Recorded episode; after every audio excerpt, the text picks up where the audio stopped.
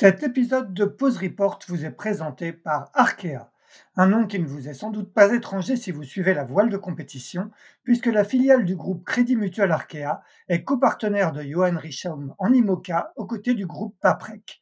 Le double vainqueur de la solitaire du Figaro s'alignera fin octobre sur la Transat Jacques Vabre Normandie-Le Havre avec Yann Eliès à bord d'un bateau dernier cri Paprec Arkea avant de s'attaquer à son premier Vendée Globe l'année prochaine. Arkea, acteur bancaire du développement des territoires, est également le partenaire titre de l'Arkea Ultime Challenge Brest, dont le départ sera donné le 7 janvier 2024 de Brest. Un rendez-vous qui est particulièrement attendu puisqu'il verra cinq pionniers se confronter pour la toute première fois sur une course autour du monde en solitaire et en ultime. Un challenge extrême qui marquera l'histoire de la course au large et que les 11 000 collaboratrices et collaborateurs d'Arkea sont fiers d'accompagner.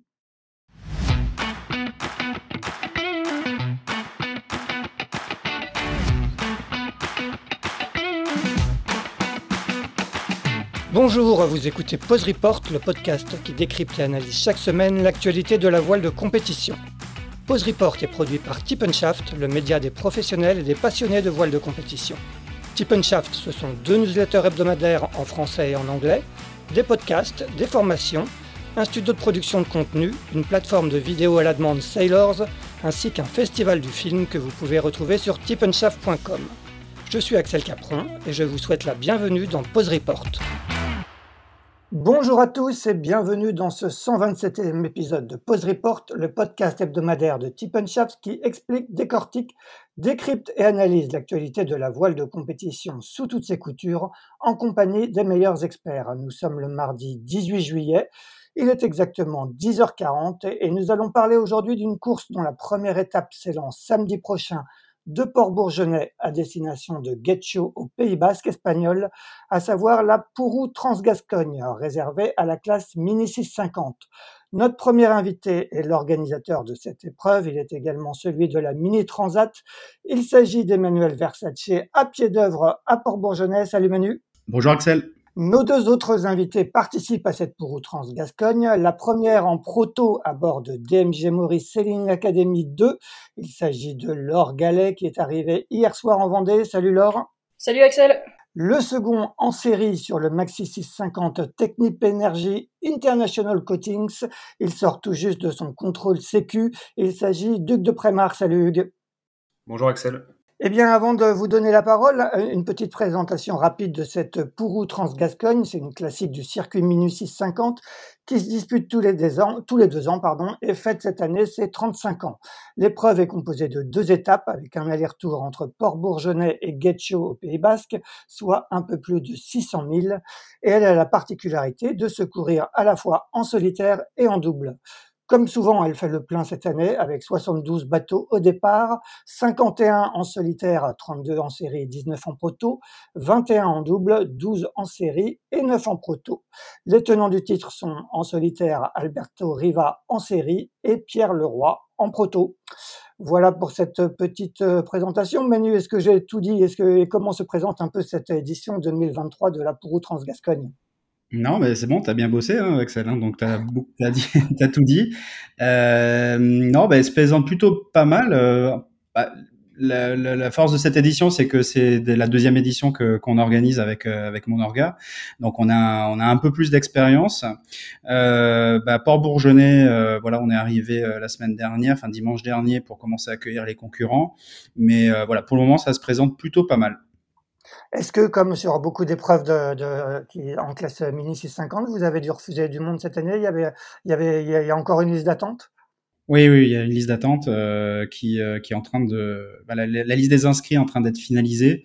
Départ est dans quelques jours maintenant, donc on a euh, on a eu quelques désistements. Il y a eu un accident à l'entrée du port il y a quelques jours et du coup bah, ça, ça, ça a libéré une place. Mais aujourd'hui on a on a encore une vingtaine de personnes en liste d'attente. En tout cas officielle. Ça veut dire que c'est pas forcément eux qui vont qui vont rentrer dans le sur la liste des inscrits, mais en tout cas ouais il y a, y a une forte affluence sur cette sur cette course. Est-ce que tu peux nous, dire un peu ce que représente un peu cette euh, Pourou Transgascogne dans le paysage de la classe mini? C'est euh, donc une course qui a lieu tous les deux ans, qui, a l'air euh, toujours très très prisée des, coureurs? Mais ouais, parce que bah, le parcours euh, Golfe de Gascogne, hein, comme son nom l'indique, euh, donc une étape qui est piégeuse, qui peut être piégeuse. Bon là, on n'a pas euh, une grosse météo qui, qui s'annonce, mais bon voilà, tout de même, euh, c'est euh, quelques milles et surtout c'est la dernière course avant la mini transat. Hein. Donc, euh, bah, comme tu l'as rappelé, bah, c'était Pierre euh, Leroy avec son 1019 qui avait remporté, euh, qui avait remporté la Pour Transgascogne en 2021. C'est lui qui gagne la Mini Transat. Ça permet, je pense, à tous les coureurs de, de se loger un petit peu, de voir où est-ce qu'ils en sont sur la, sur la fin de préparation avant la Mini Transat. Donc, c'est une course qui est assez importante de, de ce point de vue-là, je pense. Ouais. Hugues, alors, c'est votre, je crois, votre première participation à cette Pour Transgascogne. Qu'est-ce que représente un petit peu cette course pour vous? On va commencer par, par toi, alors. Ouais, bah, comme euh, vient de dire Emmanuel, euh, c'est que ce sera la dernière course avant la Transat. Euh, effectivement, c'est ma première participation. Je suis arrivé sur le circuit l'année dernière et c'est une course qui a, qui a lieu tous les deux ans, qui a lieu que les années de, de Transat. et donc, bah, l'objectif, c'est vraiment d'essayer de partir avec le bateau dans la config la plus proche possible de la config de la Transat pour, pour faire un dernier entraînement en conditions réelles, en course. On a beau s'entraîner à côté il y a rien de mieux que, que les conditions d'entraînement en course pour euh, pour se tester, pour se jauger avec les autres et puis et puis pour tester des petits trucs à bord qui marchent en entraînement mais qui ont tendance à pas trop marcher en course. Euh, voilà, c'est les, les joies du bateau. Hugues, c'est la même chose pour toi. C'est vraiment une, une, répétition, la, dernière répétition euh, avant la mini transat dont, dont, le départ sera donné fin septembre. Euh, oui, tout à fait. Bah, c'est la, la, dernière confrontation qu'on a avec, euh, bah, avec le plateau qu'on aura sur la, sur la mini transat. Et puis, je pense qu'on a tous euh, fait un chantier, un, un dernier chantier d'été euh, en prévision de la transat. Et c'est un peu comme le disait Laure, l'occasion de, de, valider un peu tout, toutes les dernières modifications. Ouais, c'est aussi une traversée du, golfe de Gascogne, donc euh, que, vous aurez sans doute que vous aurez à faire euh, également euh, sur la mini transat. Ça permet aussi de prendre ses repères, même si vous n'allez pas forcément, vous n'allez pas vers le Cap Finistère, mais plus plus vers Bilbao. Ouais, c'est un, parcours qui est très intéressant, même si je pense que c'est des, conditions un peu particulières dans, le fond du golfe de Gascogne, où souvent les routages nous, nous emmènent pas trop pour les pour les vraies traversées océaniques. Euh, là, je pense qu'on redoute un peu tous euh, des conditions de vent euh, très légères, surtout à cette, à cette saison. Donc, à voir ce que, ce que ça donnera dans quelques jours. Laure, qu'est-ce que tu en penses, toi? Ouais, bah, je pense qu'on va, on va peut-être un petit peu trop dans le fond du golfe de Gascogne vers euh, Getcho pour que, voilà, pour que, comme l'a dit Hugues, ce soit vraiment comme sur la Transat où on va viser le, le Cap Finistère. Après, avec Hugues, on a tous les deux participé à la SAS euh, l'année dernière, les sables, les Açores, les sables, et ça c'était ça c'était hyper intéressant d'aller se confronter un petit peu au Cap Finistère. On avait eu un petit peu d'air euh, en allant aux Açores et, ce sera une expérience euh, qui, qui sera bénéfique pour la pour la Transat, même si elle est un petit peu plus lointaine puisque ça date de l'été dernier. Manu, euh, c'est une répétition générale euh, pour les coureurs. Est-ce que, euh, même si c'est deux courses différentes, est-ce que pour l'organisateur que tu es, qui organise également la Mini Transat, c'est aussi une sorte de, répétition en vue de, de ce grand rendez-vous qui est attendu tous les deux ans? Oui, tout à fait. Euh, c'est clair que pour nous, c'est euh, on a une partie de l'orga qui euh, qui sera, bah, notamment la direction de course, hein, donc avec Denis, Annabelle Moreau, enfin Denis Hugues et Annabelle Moreau qui seront également à la direction de course de la Mini et de la Pourou. donc voilà, ça, on avait déjà bossé avec eux en 2021, donc voilà, on, on se connaît. mais bon, ça permet de rôder des choses, quoi. Donc ça, c'est quand même pas mal. après, c'est vrai que c'est deux courses qui sont vraiment différentes dans l'organisation parce que les escales sont beaucoup plus longues et voilà, le, la temporalité est complètement différente. Hein. Euh, mais bon, voilà, c'est bien aussi de, se remettre dans le bain. Euh, si j'avais pas eu cette pourrou, euh, je serais arrivé un petit peu vert sur la mi transat. Donc là, ça me permet vraiment bah, d'affiner des choses, de tester des choses, notamment sur la partie communication. voilà, on va essayer de, on va essayer là sur la pourrou, on essaie de, des choses un peu différentes. donc ça sert un petit peu de labo, ça sert un petit peu de bah, mettre le pied à l'étrier. Ça sert aussi beaucoup à connaître les coureurs. voilà, de, de les rencontrer, de parler avec eux. Alors je suis euh, J'étais passé euh, sur la place Timo Lorient Grand Large euh, cet hiver pour rencontrer un peu les coureurs à l'arrivée.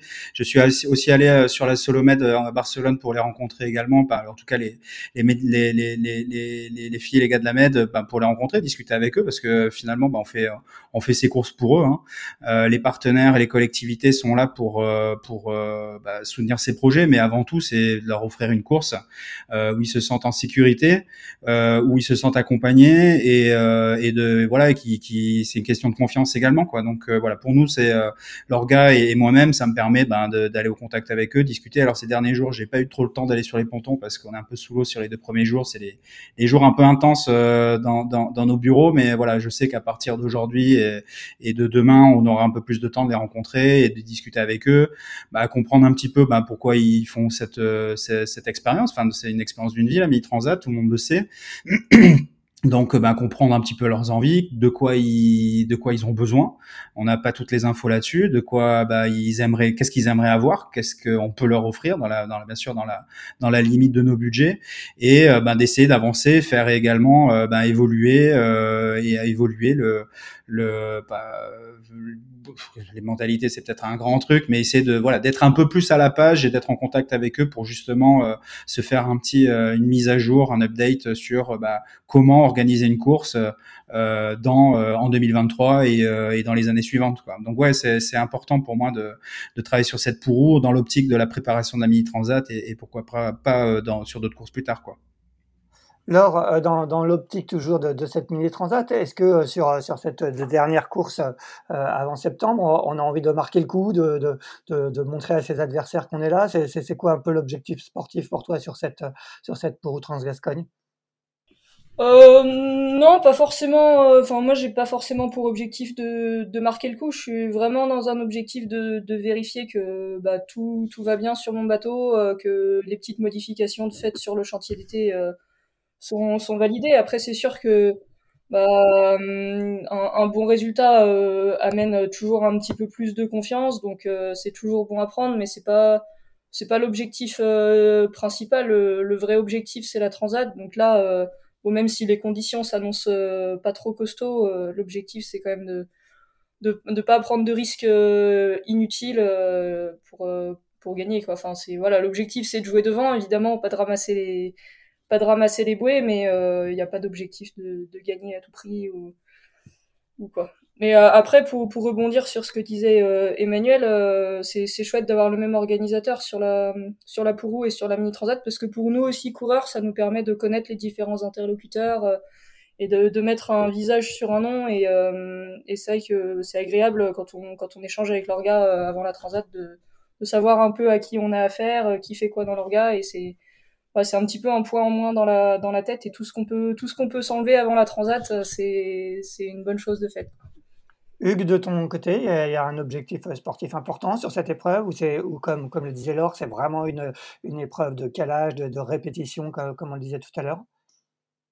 Un peu comme, euh, comme le disait Laure, c'est sûr que l'objectif, c'est avant tout de, de, valider toutes les modifications qui ont été faites. Euh, moi, je vois aussi un deuxième objectif qui est de, de renouer un peu avec la stratégie euh, large. Euh, on a été plus habitué sur les courses d'avant-saison à avoir des bords euh, relativement courts entre deux marques. Là, on, a vraiment le temps d'affiner des trajectoires et d'avoir des, réflexions qui, sont plus celles du large. Donc c'est pour ça c'est une bonne répétition avant la transat. Et enfin, c'est sûr qu'un un bon résultat serait, bienvenu euh, pour cette dernière course avant la transat. Manu, euh, je le disais en introduction, la particularité de cette Pourrou Transgascogne, c'est qu'elle se court à la fois en solitaire et en double. Euh, pourquoi maintenir ce format, sachant que derrière, l'objectif euh, principal de, la saison pour, la majorité des coureurs, c'est la mini transat en solitaire? Euh, bah écoute, pour être tout à fait transparent, c'est, c'était dans le cahier des charges quand j'ai récupéré la Transgascogne. Donc euh, je me suis pas trop posé la question. Après, euh, moi j'aime bien ce format un peu mixte. Je trouve que ça change un peu euh, perso. Euh, donc je vais pas le changer de sitôt. Je pense que c'est t'as bon Laure et Hugues qui sont là pour ouais, comme ils ont très bien expliqué pour bah, pour s'affiner, pour affiner les réglages, pour fiabiliser encore un peu plus, pour travailler sur les trajectoires et compagnie. Après t'as quand même une, une population qui euh, euh, qui est là aussi pour euh, pour pour faire une belle belle une belle course d'été quoi. Et ça, tu en as aussi en double. Voilà, tu as, un petit peu cette population-là. Et je pense que ça fait partie aussi de, de l'ADN de la mini. Hein. Je pense que tu as, aussi ça. Euh, ça fait partie aussi de, de voilà de l'histoire de la course. Euh, donc, euh, j'ai plutôt envie de garder ce format-là pour ces questions-là. Après, voilà, c'est clair que je te cache pas que c'est un peu plus un peu plus compliqué à vendre euh, pour la presse. Euh, tu sais bien que c'est toujours un peu compliqué de dire oui, mais en fait, d'expliquer qu'en fait, il n'y a pas, euh, euh qu'il y a, euh, c'est pas que du solitaire, il n'y a pas que du double, il y a les deux, et en plus, il y a une catégorie serrée et proto. c'est pas simple. Euh, mais bon, je m'en fous un peu. Je pense que c'est, euh, c'est, euh, ça fait partie du, de, de l'histoire de la course et je vois pas. En fait, je trouve que c'est sympa euh, d'avoir les deux formats. Ça fait plus de monde sur les pontons aussi. Je trouve ça chouette. Et notre partenaire pour eux, eux, ils trouvent ça sympa aussi. Donc voilà, il y a pas, on se pose pas trop de questions à ce niveau-là. Après, ça laisse aussi la possibilité à certains coureurs. Je pense à, à Geoffrey Morel et à Marie Gendron. Ben quand ben, Marie, elle était en liste d'attente assez loin, elle a essayé, de, pensait qu'elle pouvait y arriver, mais elle était vraiment loin. Donc elle s'est dit, bah, je vais quand même la faire avec Geoffrey comme il y a en 2021. D'ailleurs, ils sont lauréats euh, de la de l'édition 2021 en proto euh, double. Donc euh, voilà, tu as plusieurs configurations possibles. Ça laisse à pas mal de personnes en double, tu vois, qui pouvaient pas y aller en solo, de le faire en double. Voilà, je trouve ça sympa. Je pense qu'on va le garder. Et, et, ça se passe très bien pour le moment. Donc il n'y a pas de raison de changer ça pour le moment. Hugues et Laure, vous avez un, peu un, parcours similaire dans le sens où vous êtes arrivés tous les deux en classe mini euh, l'année dernière avec euh, euh, cet objectif de Mini Transat 2023. Hugues, est-ce que tu peux nous, décrire un peu ton parcours? Qu'est-ce qui t'a amené à faire de la voile de compétition et à choisir la, classe, la classe mini? Alors la, mini transat c'est une course qui me faisait rêver depuis assez longtemps depuis mes débuts sur le petit voilier familial où, où, je navigue un petit peu en solitaire. Donc déjà ça ça me branchait pas mal le solitaire. Et après, j'ai eu l'occasion de, naviguer sur différents supports, euh, surtout, en, équipage. J'ai fait pas mal de match racing, euh, des Tours de France à la voile en, en Diam 24. Et, euh, et, en fait, je préparais, je préparais le Tour 2021, si je dis pas de bêtises, en Diam 24 avec l'équipage de, Dunkerque, qui finalement, avec le, Covid, ça, ça, a été annulé. Et donc là, bah, j'ai décidé d'essayer de, de, lancer un autre projet, plus en solitaire, pour pour euh, des simplicités, enfin plus de simplicité dans l'organisation et logistique. Et donc la Mini, c'était assez parfait pour ça. Et, euh, donc j'ai commandé un maxi euh, que j'ai eu à l'été 2020, 2021, c'est ça. Et, donc avec les premières courses en 2022 et l'objectif de la Transat en, en 2023. Donc ça a été un parcours assez compliqué parce qu'on sait que, le circuit est de plus en plus est de plus en plus euh, demandé euh, par les coureurs et qu'il y a beaucoup de, beaucoup de personnes qui veulent faire la, mini transat. Mais euh, aujourd'hui, tous les voyants sont ouverts pour y aller, donc c'est super. Tu, as toujours navigué? Tu, tu, as, tu es d'une famille de, de, de, navigants ou comment tu es arrivé par, par la voile au début? Euh, bah, J'ai commencé à naviguer pendant, pendant mes, mes, vacances scolaires. Moi, je suis originaire de, de Paris. Et, euh, et non, on n'a pas de, culture de la voile de compétition euh, dans la famille, mais moi ça m'a, tout de suite fasciné. Euh, bah, c'est un sport, qui, est basé principalement sur les sensations quand même, ce qui me plaît beaucoup. Et après tous les paramètres à gérer pour réussir un, projet voile, c'est, vraiment quelque chose qui m'intéresse, donc, je m'y retrouve très très bien. Et, aujourd'hui, tu, tu, es 100% dédié à, ton projet Tu as une profession à côté Tu es étudiant Est-ce que tu peux nous dire ce que tu fais en parallèle? Euh, en fait, j'ai la chance d'avoir mon, sponsor, donc euh, un de mes deux sponsors, Technip Energies, qui est aussi mon employeur, et on, a réussi à bien s'arranger pour organiser mon, temps de travail. Et en fait, j'ai pris un congé sabbatique euh, depuis janvier dernier, et je recommencerai à travailler en, janvier prochain. Je suis, architecte naval en fait pour, cette entreprise. D'accord. Laure, euh, est-ce que tu peux nous raconter toi ton, parcours, comment comment tu es arrivé à la voile et comment tu es arrivé à la classe mini en particulier? Euh, ouais, bah moi je, je viens d'une famille euh, de voileux, euh, de régatiers. Mes parents euh, régataient euh, sur le, les circuits de, de la Trinité en J 24 quand j'étais petite. donc du coup j'ai un peu, je suis un peu tombée dans la marmite étant petite et après moi j'ai, j'ai fait surtout de la voile en loisir pendant pendant très longtemps. En fait toute ma toute ma scolarité c'était un loisir, mais je je voulais pas faire de compétition à l'époque. La compétition, j'y suis venue pendant mes études. Et, euh, et puis euh, après, euh, j'ai donc je régatais pendant mes études en, en SB20. Euh, j'ai fait du J70 aussi, et, j'avais quand même envie de, de faire du large. la classe qui m'attirait vraiment à l'époque, c'était le, Figaro, et c'est toujours une classe qui m'attire et c'est vrai que le mini constituait un, peu une, une bonne porte d'entrée, je trouvais, pour, pour accéder à des bateaux plus gros.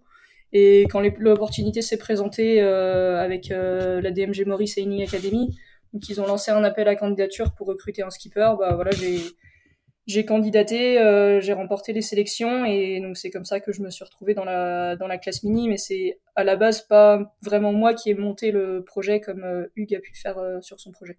D'accord. Donc, est-ce que tu peux nous raconter justement comment ça s'est passé cette, cette sélection et quel est un peu le, principe de, cette académie lancée par DMG Mori Ouais, donc euh, le, enfin l'idée de, de l'académie euh, lancée par euh, par DMG Mori, c'est DMG Mori, c'est une équipe qui est engagée sur le Vendée Globe autour du skipper japonais Kojiro Shiraishi. Et Kojiro, il, il aurait, enfin, il aimerait que que la voile, que la voile, la course au large se développe un petit peu au Japon, faire de la formation de de jeunes skippers japonais. Et donc, il a décidé de lancer cette, cette académie et de fil en aiguille, ils se sont dit que ce serait bien d'avoir non pas un, mais deux bateaux et euh, d'avoir un skipper japonais et un skipper euh, d'ailleurs dans le monde. Euh, donc, moi je suis le skipper d'ailleurs dans le monde et il y a un deuxième bateau de la DMG Mori Sailing Academy qui est, qui est skippé par un, jeune japonais, Federico Sampei. Et, et donc voilà, c'est comme ça qu'est né ce, ce projet. vraiment, le, le, but premier c'est de développer la, la course au large au, au Japon. Euh, et après, euh, voilà, d'avoir euh, un autre un autre skipper. Alors, il voulait il voulait aider un, un jeune ingénieur puisque je suis je suis ingénieur de formation à se lancer aussi en, en course au large. et donc donc voilà. Et les sélections, bah, ça a été voilà une série d'entretiens, une journée sur l'eau, quelques quelques petits ateliers techniques. Et euh, il y a eu pas mal de candidatures quand même. Je crois qu'il y a eu à peu près 200, 200 candidatures. Donc euh, c'est une sélection qui a eu pas mal de, pas mal de succès. Et bah, aujourd'hui, euh, je pense que c'est une, c'est une formule qui est vouée à continuer puisqu'on a déjà sélectionné des skippers qui feront la Transat 2025 et même au Japon, ils commencent à parler de la Transat 2027. Donc c'est une structure qui est amenée à être pérennisée dans le temps et ça c'est, plutôt chouette parce que c'est une opportunité qui est, qui est géniale. Quoi. Est-ce qu'il existe des passerelles entre vos projets avec Federico et le projet de Kojiro Est-ce que vous travaillez de temps en temps un peu sur le, sur le projet IMOCA avec Kojiro euh, ouais, bah, cet hiver, euh, moi j'ai fait un petit peu de, un petit peu de bureau d'études, pas, pas beaucoup parce que j'étais aussi occupé avec le, le chantier euh, d'hiver de mon bateau et on sait que premier chantier d'hiver sur un proto, il y a pas mal de mises au point à faire après une saison. Euh, mais euh, et puis Federico lui a travaillé en fait euh, il travaillait déjà avant de commencer le projet mini avec Kojiro en tant que préparateur sur l'IMOCA donc il connaît déjà bien le bateau. Et cet hiver bah, pareil il a travaillé un petit peu sur l'IMOCA en tant que en tant que préparateur. Donc voilà en ce moment là on est vraiment depuis depuis que la saison de régate est relancée on est 100% sur le sur nos projets mini mais effectivement on travaille quand même de temps en temps avec avec l'équipe quand on quand on a le temps Manu, euh, qu'est-ce que t'inspire un peu les, profils de, de, Laure et, de Hugues qui viennent de raconter leur parcours euh, euh, Lui, architecte naval, elle, ingénieur, et qui se lance sur un, projet mini? Est-ce, qu'on est-ce que c'est un profil, finalement, un profil un peu type, entre guillemets, qu'on, qu'on retrouve sur, sur la classe mini 650 aujourd'hui? Bah, tu as vraiment différents profils. Après, euh, c'est vrai que Laure et Hugues ont, des beaux profils de quoi. Après, voilà, je pense que si tu les as invités, c'est qu'ils euh, font partie des favoris aussi, euh, que ce soit pour eux d'un transat. Mais euh, clairement, voilà, il y a des, c'est deux beaux profils. Il y en a des similaires. après, c'est vrai que tu as beaucoup de quoi en mini. Hein. tu vois, ça, t'as vraiment, vraiment beaucoup de types de, de, de, de, de profils différents. Euh, tu as, euh, hum, aussi des, des amateurs amateurs, hein, qui ça existe encore, hein, notamment en Méditerranée. Euh, as, dans l'Atlantique, t'en as moins en moins, mais ils existent encore quand même. Ce que j'ai retrouvé, c'est que voilà, ils sont vraiment dans la moyenne d'âge, Laure et Hugues la moyenne d'âge de la Mini est, euh, est jeune, hein, euh, clairement. Euh, pour eux, ils sont les, les, les, la boîte pour eux, ils s'en étonnent. J'ai bah oui, bah c'est la Mini, hein, c'est comme ça. C'est pas c'est pas de voilà, c'est pas une autre classe où et, où ils sont plus âgés. Là, je trouve ça voilà, c'est je trouve que c'est rafraîchissant, c'est sympa de bosser avec des jeunes. C'est aussi pour ça que j'aime bien bosser avec la, la classe Mini. Et voilà, t'as tous, t'as des profils très intéressants d'ingé comme Laure et Hugues, mais t'as as, d'autres d'autres profils comme Grégoire, Chéron, euh, voilà, qui, vient de la com, euh, comme euh, à l'époque Pierre-Yves Letrou, qui était aussi journaliste. voilà, tu as, vraiment des différents profils et qui sont là pour ben pour, euh, ben pour, pour s'y mettre un peu la course large et je trouve ça génial. Donc, tu as vraiment des profils vraiment différents, atypiques, variés, avec quand même une tendance forte pour des ingés, parce que ça reste quand même un sport mécanique, hein, ça c'est clair. Hein.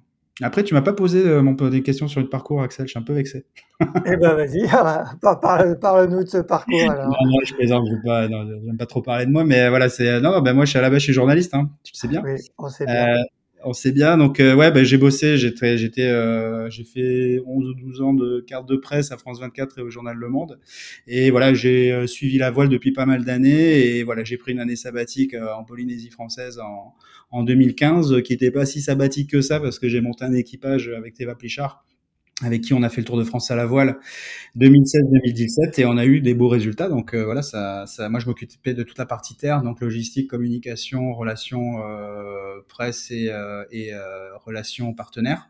Et on avait fait septième et deuxième des Tours 2016-2017 et on a enchaîné avec l'organisation du Grand Prix Pacifique des Jeux en Diam 24 en Polynésie française et c'était une expérience géniale. Il y avait neuf bateaux sur ligne de départ avec Cheminée Poujoula, le Cerf Genève euh, enfin voilà, avec euh, l'équipe de Damien Yel, avec Aurélien Ducrot, enfin voilà, et euh, c'était c'était Benjamin Amiot. Voilà, on avait une belle belle, une des plus belles courses que j'ai organisées, c'est clair. et après, ben Covid, et derrière, ben j'ai récupéré la Pourou pour 2021 et qui a été ma première course en mini et, et me voici, comme disait Général de Gaulle. Donc donc voilà, donc c'était c'est c'est un voilà c'est comme on parlait des parcours atypiques, et ben moi je pense que j'en suis un petit peu un aussi.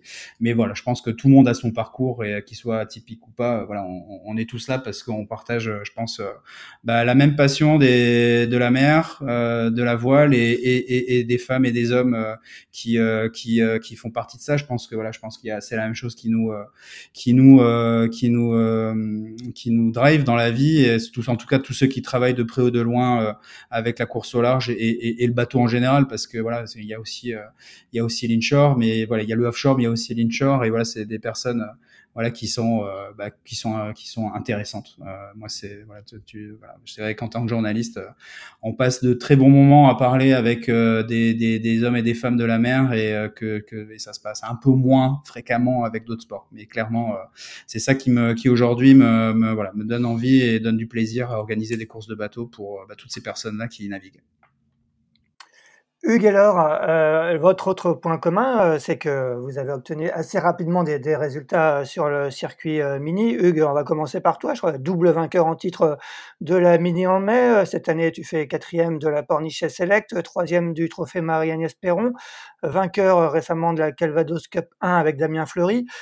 comment tu expliques ces, ces, résultats si rapides? Tu, tu, tu, as, tu avais vraiment en tête une progression aussi rapide? Comment, comment tu t'es organisé pour, d'un point de vue sportif pour mener ce projet? Euh, oui, c'est vrai que c'est vrai que d'un point de vue résultat, c'est un projet qui, qui s'est plutôt bien passé euh, jusque-là. La saison a quand même pas été des plus faciles parce que je commence euh, je commence la Pornichet Select avec une collision avec euh, avec un pêcheur euh, donc et uniquement une petite semaine pour réparer le bateau entre entre la Pornichet Select et les mini en mai donc ça ça a pas été simple cette entrée de saison. Euh, mais malgré tout, oui, les, résultats sont très positifs. Euh, je pense que, comme je le disais un peu tout à l'heure, il y a énormément de paramètres euh, sur un, sur un projet de course au large. Et je pense que la préparation de la préparation du bateau, c'est un des points importants. Euh, j'ai beaucoup travaillé sur les voiles également avec avec le groupe Incidence et je pense qu'on commence à avoir un jeu de voile bien abouti. j'ai aussi la chance d'être soutenu par deux sponsors qui qui me qui me soutiennent énormément et, et je pense que ça aide beaucoup pour pour être performant, plus, euh, plus le temps que, que j'ai réussi à, me dégager euh, dans mon travail. Euh, donc ça fait, ça fait déjà beaucoup de points qui aident à avoir un projet réussi. Euh, et je pense qu'enfin, le fait d'être d'être basé à Lorient, d'avoir un, encadrement comme celui offert par Laurent Grand Large, plus un, coach exceptionnel, Tanguy Le Glatin pour ne pas le nommer, euh, ça fait beaucoup de beaucoup de boosters pour pour réussir à avoir de bons résultats. Est-ce que pour toi, on peut parler de, de projets quasi professionnels euh, tu, tu, tu, disais, tu as, deux sponsors, euh, tu, tu, ne fais que ça. Est-ce que est-ce que euh, est-ce que c'est un projet, c'est plus qu'un projet amateur ton projet aujourd'hui? Oui, je pense que la, la, classe mini a vraiment tendance à se professionnaliser. moi, je me, je me souviens il y, a, il y, a, trois ans quand je montais mon projet, je me disais mais qu'est-ce que peuvent bien faire ces ministres qui sont à plein temps sur un projet mini Après tout, c'est juste un bateau de 6 mètres 50 à préparer. Euh, finalement, il y a vraiment de, de quoi y passer 100% de son temps, faire des grosses journées de travail. Et ouais, aujourd'hui, je considère ça comme, comme une activité presque professionnelle. Ouais, tu peux nous donner une idée de, du, budget de ton projet euh, sur, sur, les deux années? Ça, ça, revient à combien à peu près? Euh, Je peux pas te donner de, de, chiffres précis, mais je pense qu'aujourd'hui, euh, en budget de fonctionnement pour, euh, pour, pour deux saisons, pour un projet performant, je pense qu'il faut au moins être à 80 000 euros de budget. Ouais, ouais, Laure, euh, bah, toi aussi, tu as été obtenu euh, très rapidement euh, des, résultats sur, sur ton proto David Raison. victoire sur la Plastimo Lorient l'année dernière avec Rémi Aubrin. victoire sur le trophée Marianne Perron. cette année, je crois que tu fais quatrième sur la Plastimo Lorient, deuxième Pornichet Select, deuxième trophée MAP, cinquième Mini Fastnet avec Mathis Bourgnon. toi aussi, comment tu expliques un petit peu ces, bons résultats si, si rapides alors que tu, tu débutes sur le circuit?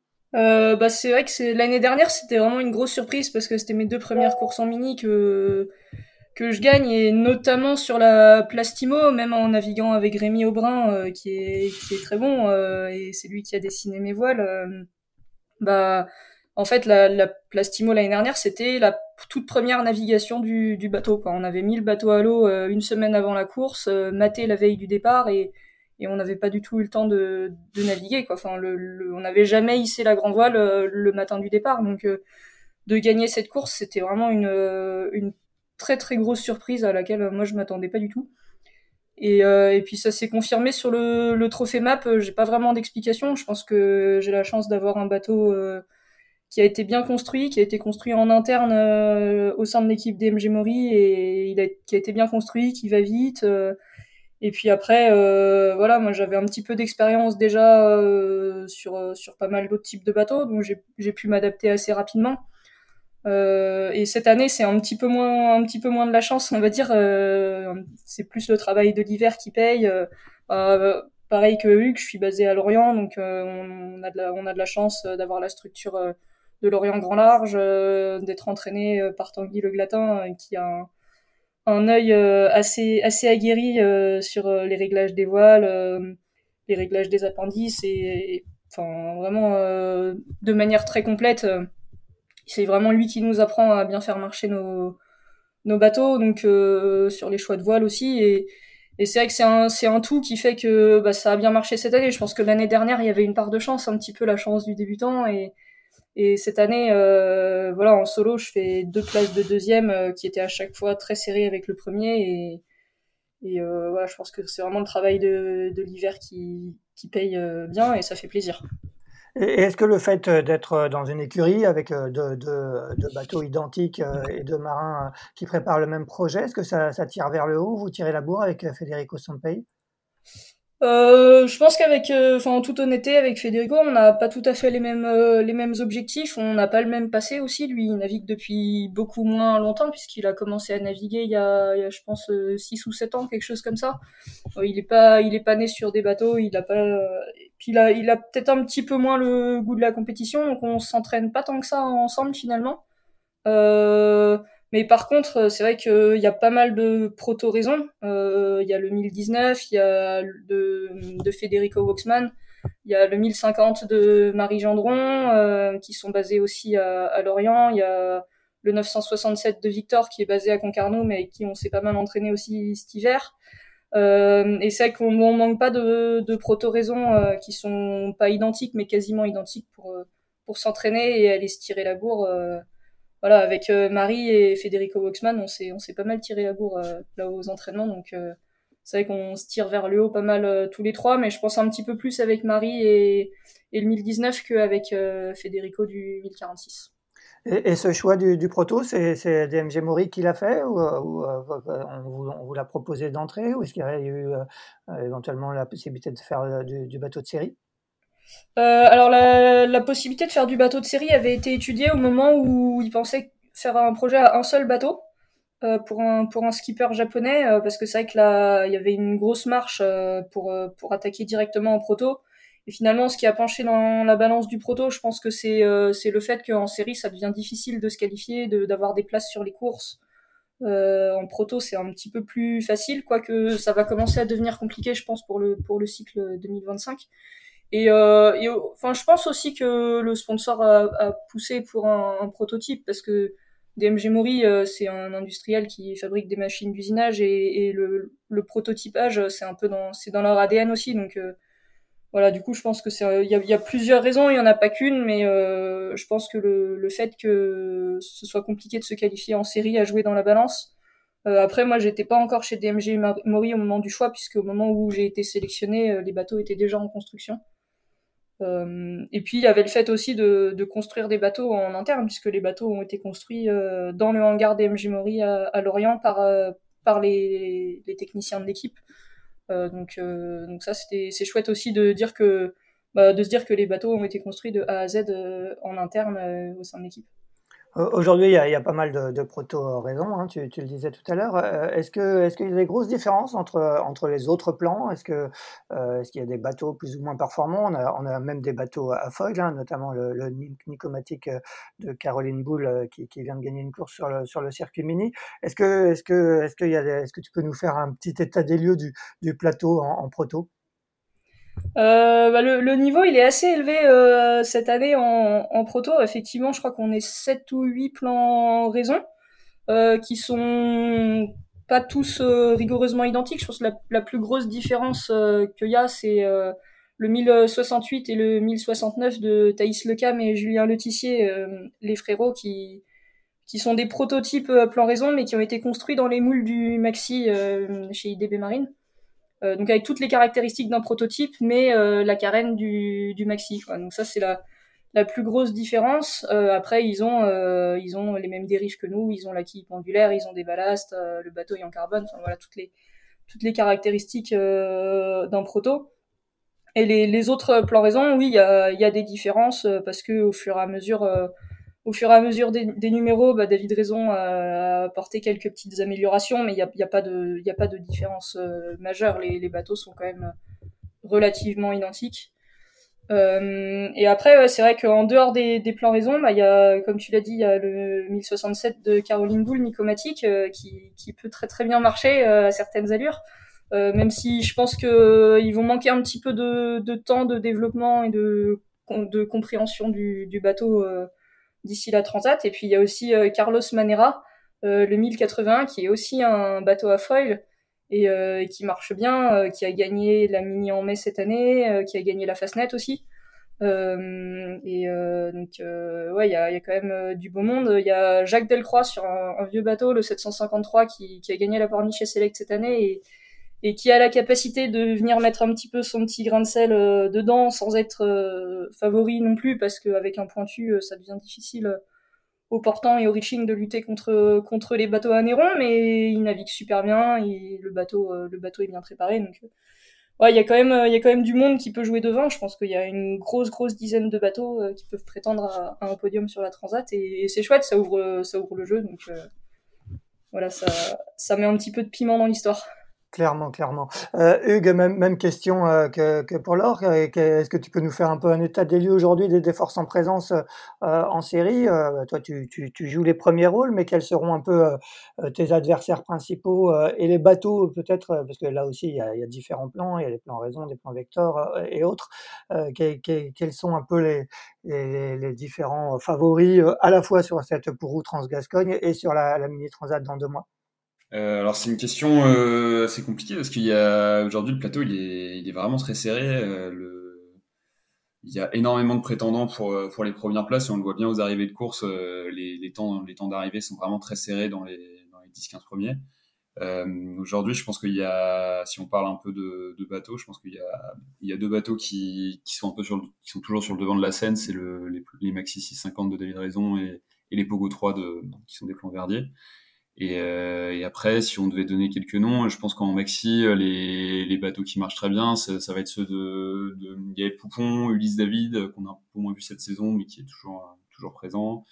Euh, Adrien Simon, euh, je dirais aussi Léo Potorel, euh, Félix Auberlé, Jamie Latassin, c'est des noms qu'on qu retrouve souvent dans les premières places. Et après, il y a quelques P3 qui marchent aussi toujours très bien, euh, que ce soit Thomas André, qui est très rapide, Bruno Lemunier ou encore Damien Fleury. Et, et, ce qui est terrible aussi, c'est que là, je viens de parler de, personnes qui font la Transat 2023, mais on, a déjà vu cette année des, coureurs qui préparent la Transat 2025 et qui ont déjà bien trusté les, les podiums. je pense notamment à Paul Cousin et à Maurice Guérin qui ont été assez impressionnants cette année.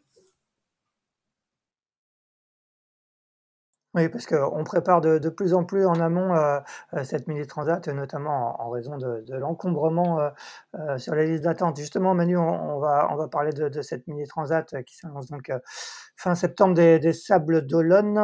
est-ce que, tu peux nous faire un petit, un petit, une petite présentation de cette mini transat, cette mini transat, comment elle se présente cette édition 2023 euh, bah écoute, tu sais, euh, moi j'ai pris cette, euh, cette mini transat euh, en cours, hein, dans des situations qui étaient dans une, bah, une configuration et un contexte pas simple.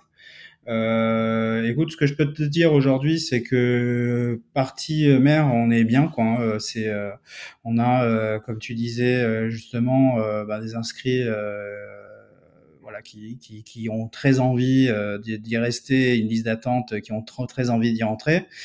Euh, on a, euh, on a euh, bah, un dispositif en mer qui, euh, qui, est, qui est calé avec la météo. Enfin voilà, je vais pas rentrer trop dans les détails là-dessus, mais voilà, on est, on est calé sur cette partie-là. Là où c'est un peu plus compliqué, où c'est sur toute la partie terre, voilà, où c'est compliqué. Rien de très compliqué dans la vie, hein, si, on, si, on, si, on, relativise. Mais voilà, ça, en tout cas, on est dans une position aujourd'hui qui nous permet de dire que bah, la course, bien sûr, va partir on est dans des bonnes conditions. Euh, et voilà, on espère de faire un petit peu mieux avec le temps qui nous était imparti, qui était pas non plus, euh, qui était quand même très serré. Euh, donc, euh, donc voilà. Maintenant, voilà, c'est vrai qu'on commence à sentir que euh, bah, ça, ça, la pression euh, monte de plus en plus là-dessus. Euh, sur la partie organisationnelle bien sûr, mais aussi sur sur l'aspect euh, tous les autres aspects quoi. Hein. Donc voilà, il faut euh, on est l'idée c'est voilà c'est faire de l'échelle hein, c'est-à-dire c'est pas là pour euh, c'est la mini transat donc ben on est obligé d'avoir plus de staff plus de personnes et plus de management. Donc voilà c'est ça que ça veut dire aujourd'hui hein. euh, donc euh, non non après voilà la chance que j'ai dans l'organisation dans l'organisation de cette mini transat c'est que voilà il y a des personnes comme Aurélie Barga à la com comme Denis Hugues à la direction de course Annabelle euh, à la direction Annabelle Moreau à la direction de course qui sont là et qui ont fait plusieurs mini transats euh, par le passé. Euh, donc on est voilà, on est, je suis quand même bien entouré de, gens professionnels et, euh, et, avec qui on s'entend bien. Donc c'est quand même c'est le principal. Maintenant, voilà, il y a, y a, plus qu'à. Hein. Maintenant, on avance petit à petit de l'échéance et on essaie de, de mettre un pied devant l'autre, hein, de, de faire, euh, voilà, d'être le plus sérieux possible, de pas faire euh, trop d'erreurs pour cette première édition qui encore une fois été organisée dans des conditions pas simples. Mais voilà, j'ai aussi le soutien plein et entier de la classe Ménici 50, donc ça c'est quelque chose qui est euh, plus qu'important, c'est primordial. Et donc voilà, de se sentir soutenu comme ça, c'est c'est quand même très bien quoi. Oui, pour rappeler le contexte, hein, on rappelle que, euh, que tu as pris, euh, ta société a pris le relais de, de celle de Marc Chopin, décédé euh, en fin d'année dernière et à qui on, on peut d'ailleurs dédier ces, cet épisode. Est-ce que, justement, au point de vue un peu budgétaire, ça, ça, a été compliqué à monter ce projet? Est-ce que tu, tu, as, tu, tu as des partenaires à tes côtés? Alors pour euh, répondre à ta question, alors avant de répondre à ta question, je voulais juste te dire que euh, c'est clair que Marc Chopin, que je vais être tout à fait honnête, hein, je vais pas m'inventer une, amitié avec lui, on se connaissait très peu, voire euh, enfin quasiment pas. Euh, on va remettre un, prix de la combativité Marc Chopin. Euh, au projet qui aura voilà montré le plus de courage et le plus d'abnégation sur la prochaine mini transat pas pas en rapport pas en pas en rapport avec la performance sportive mais extra sportive euh, voilà quoi. Donc ça c'est quelque chose voilà qui a été euh, discuté avec la classe mais également avec euh, euh avec Nathalie Chopin son ex-épouse et, et, et, son fils Alex Chopin. Donc voilà ça c'est quelque chose qu'on voulait qu'on voulait que je voulais mettre en place. Et voilà ce que, que je remettrai moi-même à, à, la remise des prix à l'issue de, de, cette édition 2023 sur la question budgétaire voilà c'est nous on avait quand même le, le soutien plein et euh, de euh, les Sables euh, de, du département Vendée et de la région Pays de la Loire, mais également cette année de la Carle, donc qui est la communauté d'agglo de la Riviera du Levant en Guadeloupe, alors bien sûr en travaillant avec la ville de Saint-François. donc voilà, ça c'est quand même c'est très, très important bah, parce que sans eux c'est pas possible. la Palma, bien sûr, Santa Cruz de la Palma, donc qui est la ville et l'île La Palma euh, nous soutiennent depuis le début, hein, donc euh, ils sont vraiment très contents de nous accueillir euh, pour cette escale. Donc voilà, c'est clair qu'on a les institutionnels qui sont à nos côtés, les collectivités qui sont à, nos côtés. Maintenant, voilà, on est on est en train de finaliser les avec avec les la, la, la, la, boulangère donc qui qui est en train de, de, de, de revenir sur la mini transat. On n'a pas tout à fait terminé, donc on va on est on doit se rencontrer dans les de demain. donc voilà, tout ça c'est c'est en cours. C'était très compliqué comme situation parce que voilà, on est, on sait qu'en termes de budget, on a des incompressibles. On sait que pour faire partie d'une course, il faut autant de budget. Je veux pas trop en parler là parce que voilà, c'est, c'est euh, bon, ça reste un peu confidentiel parce que voilà, c'est, c'est un peu en cours. On fera peut-être un bilan si tu veux euh, à la fin de la mini transat euh, sur la partie budget pour que bah, tout le monde sache un petit peu combien ça coûte de faire une course. Hein. Moi, j'ai Bon là, comme j'ai dit, j'étais journaliste là-dessus, donc pour moi la transparence c'est quand même important. Il faut que tout le monde sache le prix et la valeur des choses. Euh, j'ai rien à cacher, mais pour le moment, on est en pleine préparation, donc euh, je veux pas trop en parler pour le moment.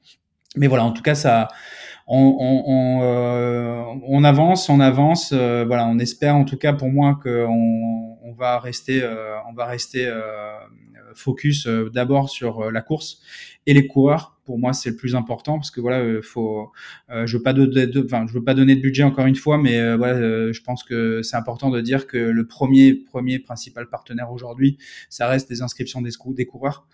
Donc ça c'est important de, bah, le dire sur cette édition là en tout cas. Donc voilà c'est c'est c'est quelque chose qu'il faut respecter. Bon même si on respecte tous les autres partenaires mais voilà il faut aussi comprendre qu'il y a une échelle de, au niveau des, actionnaires on va dire de cette édition et aujourd'hui voilà, mon objectif, c'est euh, encore une fois de, bah, de réussir et de terminer euh, avec euh, avec sur cette édition 2023 et encore mieux avec le sourire. Donc voilà un petit peu nos, objectifs pour cette année d'édition 2023. Et combien de partants le, le 24 septembre des Sables d'Olonne? 90, 90 partants. Euh, C'était la jauge qu'avait ouvert euh, Marc Chopin euh, en 2021 je crois qu'ils étaient arrêtés à 81 ou 82, je sais plus, un, chiffre un peu comme ça, et que finalement il a ouvert jusqu'à 90. Euh, alors c'est une question qui m'a été beaucoup beaucoup posée au tout début, surtout à la publication de la liste des inscrits. C'était est-ce qu'on peut ouvrir la jauge à plus? C'est une question. Il y a deux questions là-dessus. Enfin, il y a deux réponses à donner. Une, d'abord gestionnaire et logistique, et la deuxième, c'est philosophique. En termes de gestion, c'est euh, un gros gap à franchir, à passer 90 déjà 90 bateaux, euh, c'est c'est du lourd quoi. Hein. Euh, les gens, il faut, enfin voilà, les, les gens qui me demandent d'ouvrir à plus, il euh, faut vraiment qu'ils se rendent compte que c'est pas juste des bateaux qu'on envoie en mer et qu'on récupère à l'autre bout du monde, enfin à l'autre bout de l'Atlantique quoi. C'est pas c'est pas c'est pas le vent des globes quoi. Euh, là, c'est une course ou avec une escale, euh, avec de la logistique de personnes. Ça veut dire que la direction de course doit avoir une personne de plus. Enfin voilà, c'est plus des bateaux accompagnateurs parce qu'on cite souvent les que le nombre de bateaux partant, mais il y a aussi sept bateaux accompagnateurs qu'il faut également gérer quoi. Donc c'est pas euh, c'est pas anodin quoi.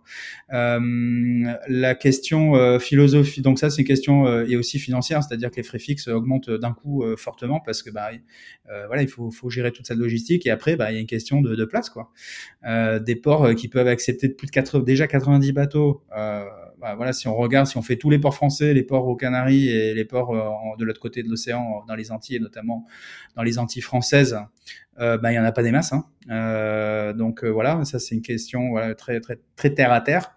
Et euh, il y a après une question philosophique, c'est euh, est-ce que la mini transat a vocation à, euh, avoir plus de 90 bateaux? Est-ce qu'on a la vocation à avoir 100, mais pourquoi pas 110, 120, 130 On voit bien que sur la route du Rhum il y a 138 bateaux au départ. Bah voilà, pourquoi pas Ils ont fait, ils sont. Après c'est c'est l'esprit de la route du Rhum a toujours été ça, c'est-à-dire d'être euh, d'être euh, d'être euh, de, surpasser un peu tout le monde que ce soit sur la taille des bateaux. Euh, bon je vais pas ressortir tous les, les bateaux gigantistes enfin, dans le gigantisme des années des années 80 90 mais voilà aujourd'hui les ultimes c'est quand même des grosses unités plus le nombre de bateaux. On voit que c'est vraiment dans la dans l'ADN de la route du Rhum mais c'est très bien. Moi je moi je suis pas là je, je fais pas partie de ceux qui qui qui crachent sur ces sports en disant qu'ils sont devenus trop gros et et, et, et trop encombrants. Pas du tout. Je pense que voilà ils ont c'est leur c'est leur philosophie, c'est l'ADN de la course de la route du Rhum, mais aujourd'hui l'ADN de la Mini Transat, pour moi, organisateur des éditions, en tout cas 2023 et 2025, c'est pas d'aller dans ce sur sur ce terrain-là.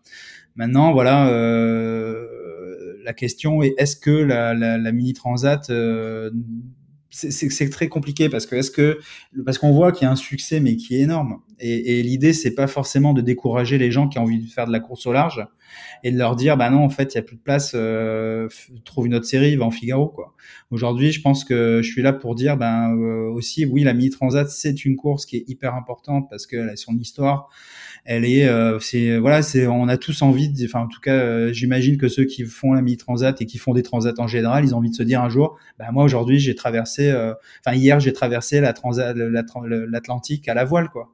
Et je pense que dire ça c'est ben voilà, ça reste à vie. C'est des choses qu'on racontera, qui raconteront à, à leurs enfants, voire petits enfants et, et c'est quelque chose de génial. Maintenant, voilà, est-ce que, euh, notamment, je pense en Méditerranée, euh, qui est aujourd'hui un peu, euh, ben, un peu monopolisé par euh, les Espagnols et les Italiens, un peu moins maintenant, mais voilà, est-ce qu'il faudrait pas rebooster un peu la Méditerranée pour essayer, pas de concurrencer à mi-transat, on le fera pas parce que comme je l'ai expliqué, mais pourquoi pas créer une course qui soit aussi attractive, pas un petit peu moins attractive, mais qui soit assez attractive pour dire, bah merde, putain, cette année je peux pas faire la mi-transat, je vais faire une course en med qui soit sympa. C'est une idée. Maintenant, voilà, c'est des, c'est des pistes que, que, que avec ce que j'aime bien évoquer avec des coureurs pour voir un peu comment ce qu'ils en pensent.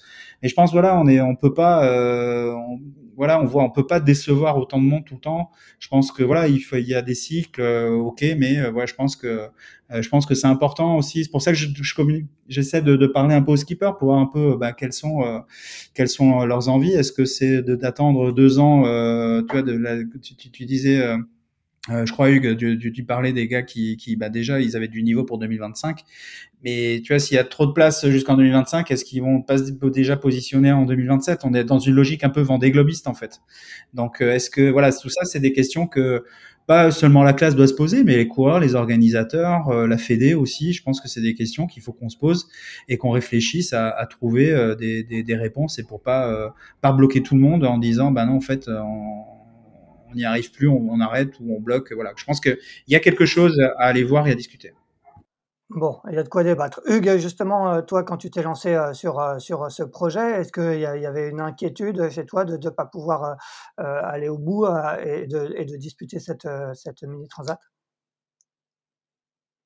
oui, c'est sûr qu'il y avait qu'il y avait une inquiétude. Après, j'étais, j'avais quand même l'avantage d'avoir du, du, temps de dégager pour, pour faire un maximum de courses et ma qualification sur l'année de 2022. Mais, euh, mais c'est sûr que le, le point que j'avais identifié, c'est qu'il fallait absolument que je participe euh, à la course des Sables et Açores euh, en 2022 pour pouvoir accéder ensuite à la Transat. Et que ça, ça, ça nécessitait un timing, un timing sans faute sur les premières courses. J'étais obligé de, de finir, de faire ma qualification dès début avril, euh, finir la Pornichet Select et la Mini en mai. Euh, pour être dans les premiers inscrits au, au Sables et Açores. Et si j'avais eu un seul pépin sur l'un de ces trois événements, euh, euh, mon projet a pris une autre tournure. Et l'autre point, c'est que chaque année, on se retrouve à faire des, à faire des listes de vœux pour, euh, pour accéder aux courses, aux courses de saison et qu'il faut réussir à être assez fin stratège euh, sur ces listes de vœux parce qu'on a, on a vu des personnes qui ont dû mettre fin à ce projet Transat juste parce qu'ils avaient mis les mauvais numéros sur les mauvaises courses sur cette liste de vœux et qu'ils n'ont pas pu organiser leur projet comme ils voulaient.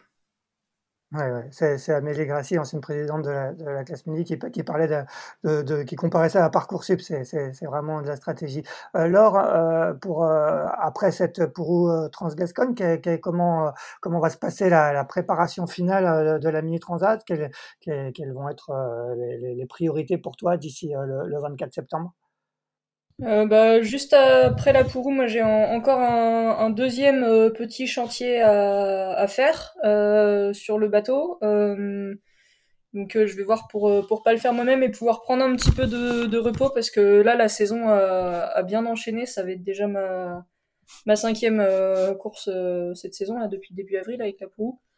donc voilà, essayer de prendre du repos pour arriver bien reposé sur la transat et puis les quelques semaines avant la transat, euh, renaviguer, continuer à, à m'entraîner, mais rien de rien de, de, spécial. Je pense que voilà, le gros du travail a, a déjà été fait, donc euh, l'idée c'est c'est de tout faire pour arriver le, le, plus serein possible et, et avec une job list euh, réduite au minimum euh, pour euh, pour les pontons des, des sables. on sait qu'on est en sport mécanique, il y a il y a toujours des, des choses à faire sur la job list, mais voilà, l'idée c'est de d'essayer d'anticiper euh, au maximum euh, tout ce qui pourrait se passer et puis et puis voilà, ça va bien se passer. Et quelles sont tes prétentions sportives sur cette mini transat? Euh, bah moi j'aimerais bien sur la transat faire un, podium enfin voilà je vais pas me je vais pas me cacher que j'y vais j'y vais plus euh, pour faire euh, de la performance que, que pour euh, faire une aventure. Et c'est, je trouve ça génial que certains y aillent pour l'aventure et, et d'autres y aillent pour la perf. Ça fait plusieurs, plusieurs types d'histoires à raconter différentes et, et c'est ça qui fait aussi que la mini transat est, est une chouette course.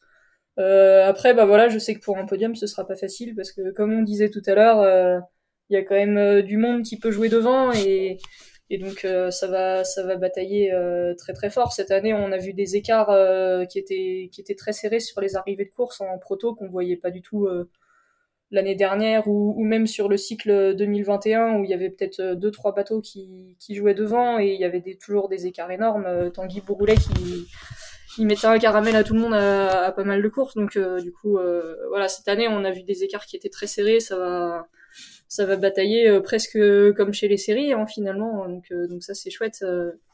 quand on quand on est régatier, c'est ce qu'on cherche, c'est de la, de la, régate au contact et ça va être ça va être une belle course de toute façon. Effectivement, le, jeu semble plus ouvert hein, que, les saisons précédentes en, proto. Hugues, de, de, ton côté, objectif podium également? Euh, non, je, je, j'ai vraiment du mal à me prononcer sur les objectifs sur cette course euh, parce que c'est, c'est la course vraiment au large. On a des données météo qui sont quand même assez, euh, assez précaires. Donc, je pense que sur une transat comme ça, tout peut arriver. Autant j'avais, je me mettais vraiment des objectifs sur les courses d'avant-saison, autant là sur la transat, l'objectif numéro un c'est de finir. deuxième objectif c'est de prendre un maximum de plaisir parce que c'est quand même 15 jours de portant, donc faut en profiter. Et bah forcément, euh, un, très bon résultat serait bienvenu, mais euh, j'y vais sans, sans mettre trop de pression. Pour finir, euh, Hugues, on va continuer avec toi. Est-ce que, ce projet aura une suite? Est-ce que, tu, après cette mini transat, tu, tu vas peut-être retourner travailler chez Technip Energies, comme, tu le disais, mais est-ce que, ton, la course au large fait partie de ton avenir? Est-ce que tu as envie de continuer? Si oui, est-ce que tu te fixes des objectifs, des supports? Alors la suite, euh, ça va être de, retourner travailler à Paris euh, tout début janvier. Euh, donc voilà, retour à mon, travail d'architecte naval. Euh, après, c'est sûr que c'est un projet qui, m'a beaucoup plu, mais qui demande aussi euh, énormément d'énergie. Donc je pense que ça, me fera beaucoup de bien en tout cas de, reprendre les activités professionnelles. Et on verra par la suite les opportunités que, je peux avoir. Mais en tout cas, le, futur proche, c'est de, retourner travailler. Bon, et ton mini est, est déjà vendu, pré-vendu? Eh ben, écoute, euh, j'ai profité de ce podcast pour, euh, pour faire une petite annonce euh, commerciale parce qu'il est, il est aujourd'hui en vente. Voilà.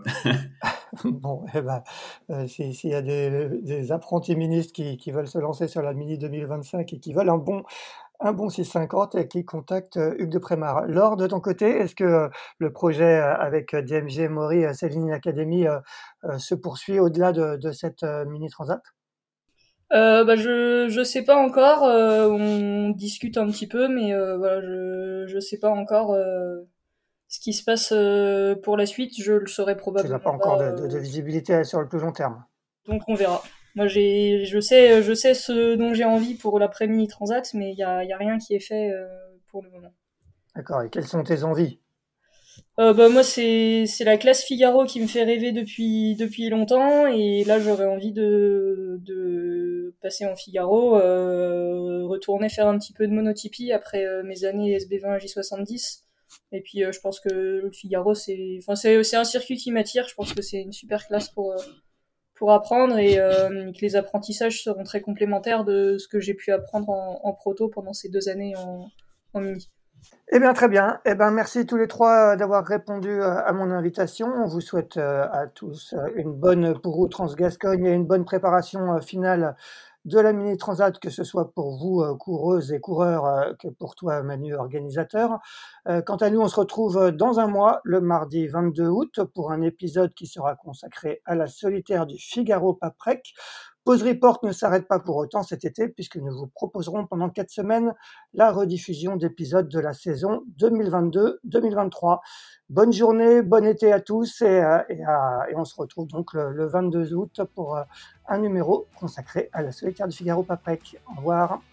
Merci, 'Merci Axel. Merci Axel, au revoir. Merci. Merci d'avoir écouté cet épisode de Pause Report. N'hésitez pas à nous dire ce que vous en pensez en bien ou en mal et n'hésitez pas à le partager. Si vous souhaitez suivre l'actualité de la voile de compétition, je vous encourage à vous abonner à la newsletter de Tippenshaft envoyée chaque vendredi à 17h. Pour vous inscrire, ça se passe sur tippenshaft.com. À bientôt!